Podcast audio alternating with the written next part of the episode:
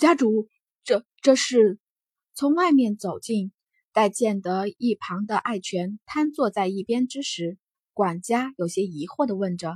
视线瞥见那圆圆的头颅之时，管家猛地倒吸了口气。管家自然认得此人，要知道艾琳的师傅那可是凤凰城的顶尖高手之一。爱泉缓缓地抬起头来，对着管家。去，做好一切防御准备，不准任何人靠近爱府。爱犬的面色惨白一片，他的整个身子甚至都在发抖着。他怎能不怕？先是艾琳被杀，再是艾琳的师傅，对方就这样肆无忌惮地将他们斩杀，甚至还来爱府挑衅。这一切的一切，足以见得对方实力强大。爱泉微微地眯起了眼。良久，这才恢复了镇定。他缓缓地站直了身子，双拳微微地缩起。在这样的情况下，他也是别无选择了。一挥衣袖，这人从半空飞升而去，不知去往何处。却说另外一边，惊鸿回去了客栈，从空间放出了已经契约完成的小虎仔。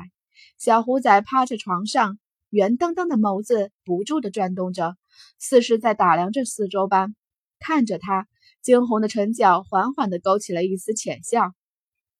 小白，我就这样叫你好了，以后你就跟着我。他的手缓缓地抚上了小白身上柔软的皮毛，微眯起眼，眼底却闪过几分愧疚。是他杀了虎王，可是若是不杀虎王，那他就会是虎王口中的食物。若是他不杀，也自有其他人来斩杀虎王。惊鸿轻摇头，叹息：“小白，你会怪我吗？”小白却只是瞪大眼，不谙世事。惊鸿轻摇头，抱起了他。不管怎样，以后我会护你周全。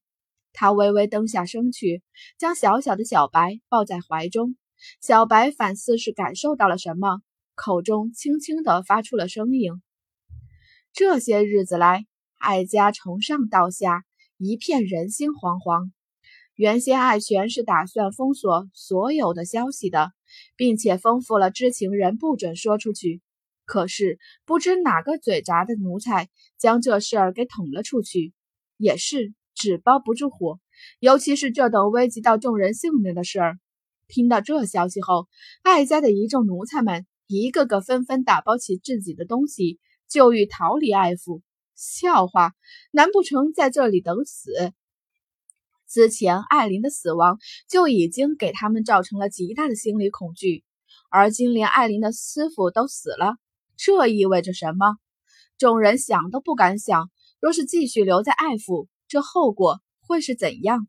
可是他们才刚刚走到爱府大门，就被四面八方射来的利箭射中。一个个的纷纷倒下而亡。艾泉站在艾家最高的阁楼上，看着底下杀戮的情景，面上无尽的狠戾。在艾家危急的时刻，想要逃离，他不准。艾泉的唇角冷冷地勾起了一丝弧度。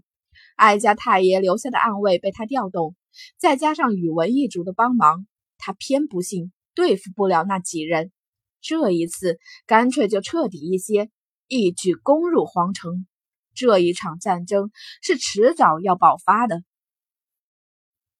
凤凰皇城之内，金色的纱帐随风飘扬。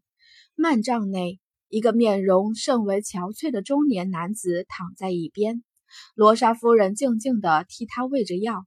城隍剧骤然剧烈的咳嗽起来，良久，他才说。一涵那孩子回来了吗？是啊，回来了。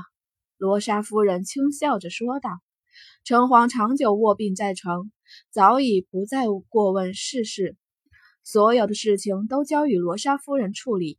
但是这些日子来，关于傲孤皇子的传言越来越甚，甚至传入了城隍的耳中。终于回来了。”城隍的语气中有几丝失落，都不知道他长成什么样子了呢。易涵说了，改日会过来看您的，您先养好身子。城隍的唇角只是缓缓地勾起了一丝无奈的笑，似自嘲，又或是什么。骤然，门外传来了一阵焦急的脚步声。